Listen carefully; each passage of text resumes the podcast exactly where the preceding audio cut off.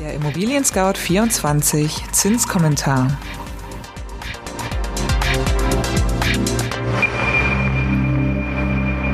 Hallo, liebe Hörerinnen und Hörer. Mein Name ist Konstanze Renken und ich heiße Sie ganz herzlich willkommen zum Zinskommentar im Dezember 2019 von Immobilien Scout 24. In diesem Podcast-Format wollen wir Sie über die aktuellen Zinsentwicklungen informieren und schauen uns auch an, was sonst noch so auf dem Finanzmarkt los ist. Der Podcast eignet sich neben allen Interessierten vor allem für Leute, die eine Immobilie kaufen oder bauen möchten und dafür eine Baufinanzierung benötigen.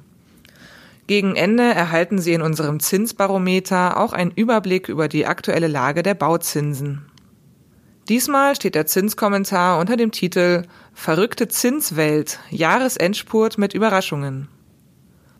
Aber zunächst wie immer das Wichtigste in Kürze.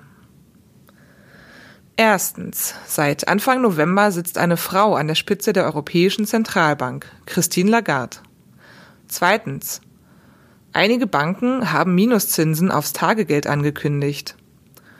Und drittens, die Immobiliendarlehen bleiben niedrig.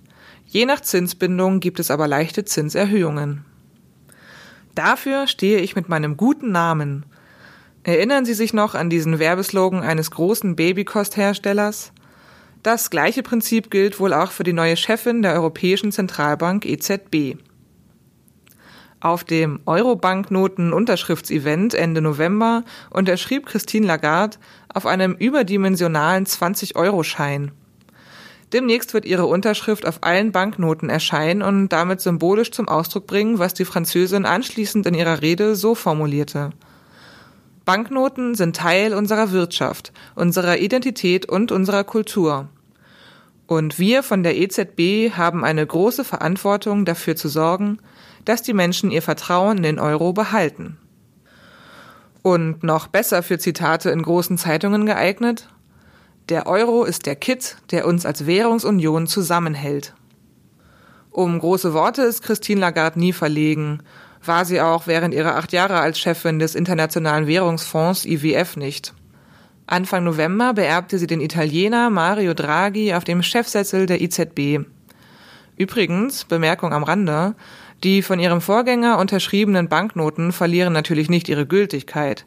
Lagards erste Zinssitzung liegt indes noch in der Zukunft. Erst Mitte Dezember wird sie mit ihren Kolleginnen und Kollegen zusammensitzen und über den weiteren Kurs des Euro entscheiden.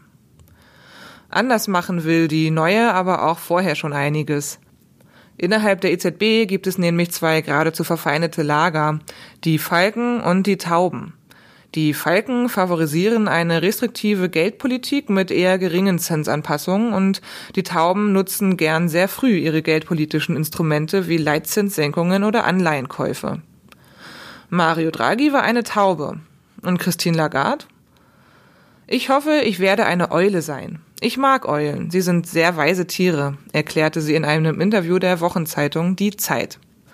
Das klingt ja schon so, als sehe sie sich in einer ganz anderen, vermittelnden Position.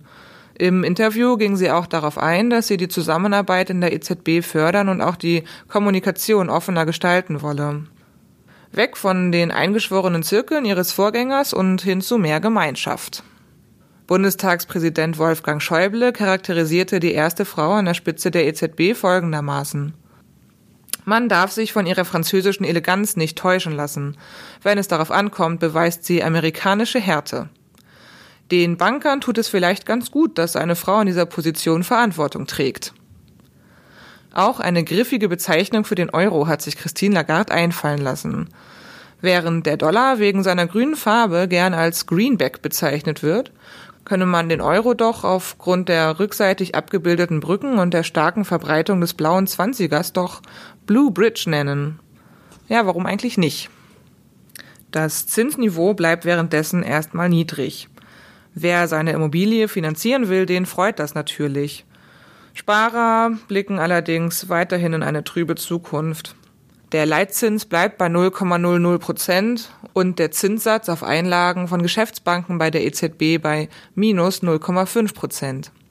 Im November gab es sogar Meldungen von einzelnen Banken, die von ihren Kunden Zinsen dafür verlangen, dass sie das Geld auf Tagesgeldkonten verwahren.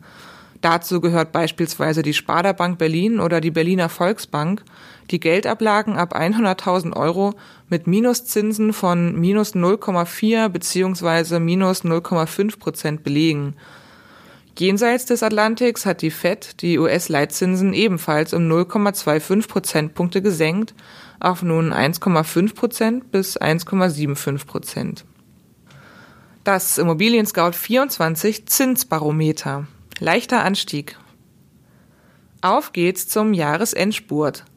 Erstmalig seit längerer Zeit sind die Bauzinsen im Vergleich zum Vormonat wieder ein wenig gestiegen. Stand 2. Dezember 2019. Die kurzfristigen Darlehen über fünf Jahre stiegen um 0,03 Prozentpunkte auf 0,48 Prozent. Die beliebten Zehnjahresdarlehen blieben jedoch stabil. Sie lagen und liegen bei 0,65 Prozent. Nach zehn Jahren können alle Baukredite ohne Vorfälligkeitsentschädigung gekündigt werden. Dieses Risiko trägt dazu bei, dass Banken für die Zinsbindung von 15 Jahren eine Zinsschippe drauflegen. Von 0,92 Prozent im letzten Monat stiegen die Zinsen um 0,04 Prozentpunkte auf jetzt 0,96 Prozent. Und wer sich dieses Zinsniveau noch länger sichern will, der muss in diesem Monat sogar 0,06 Prozentpunkte mehr bezahlen. Bauzinsen mit der langen 20-jährigen Zinsbindungsfrist kosten 1,15 Prozent.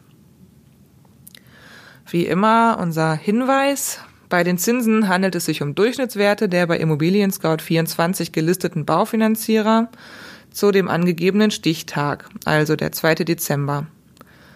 Für die Kalkulation wurden diese Modelldaten verwendet. Angestellter, Darlehenssumme 200.000 Euro, Beleihungsauslauf 80 Prozent und Tilgungsrate 3 Prozent. Ja, liebe Hörerinnen und Hörer, damit sind wir am Ende des Immobilien Scout 24 Zinskommentars für den Dezember 2019 angelangt. Wenn Sie Fragen, Anregungen, Wünsche oder Kritik für uns haben, dann schreiben Sie uns gerne eine E-Mail unter podcast@scout24.com. Und wenn Ihnen dieser Podcast gefällt, dann freuen wir uns auch darüber, wenn Sie uns abonnieren, zum Beispiel bei iTunes, Spotify oder wo immer Sie Ihre Podcasts eben gerne hören. Ich wünsche Ihnen frohe Weihnachtsfeiertage und kommen Sie gut ins neue Jahr. Ich hoffe, dass wir uns zum nächsten Zinskommentar im Januar 2020 wiederhören. Mein Name ist Konstanze Renken und ich bedanke mich fürs Zuhören. Tschüss!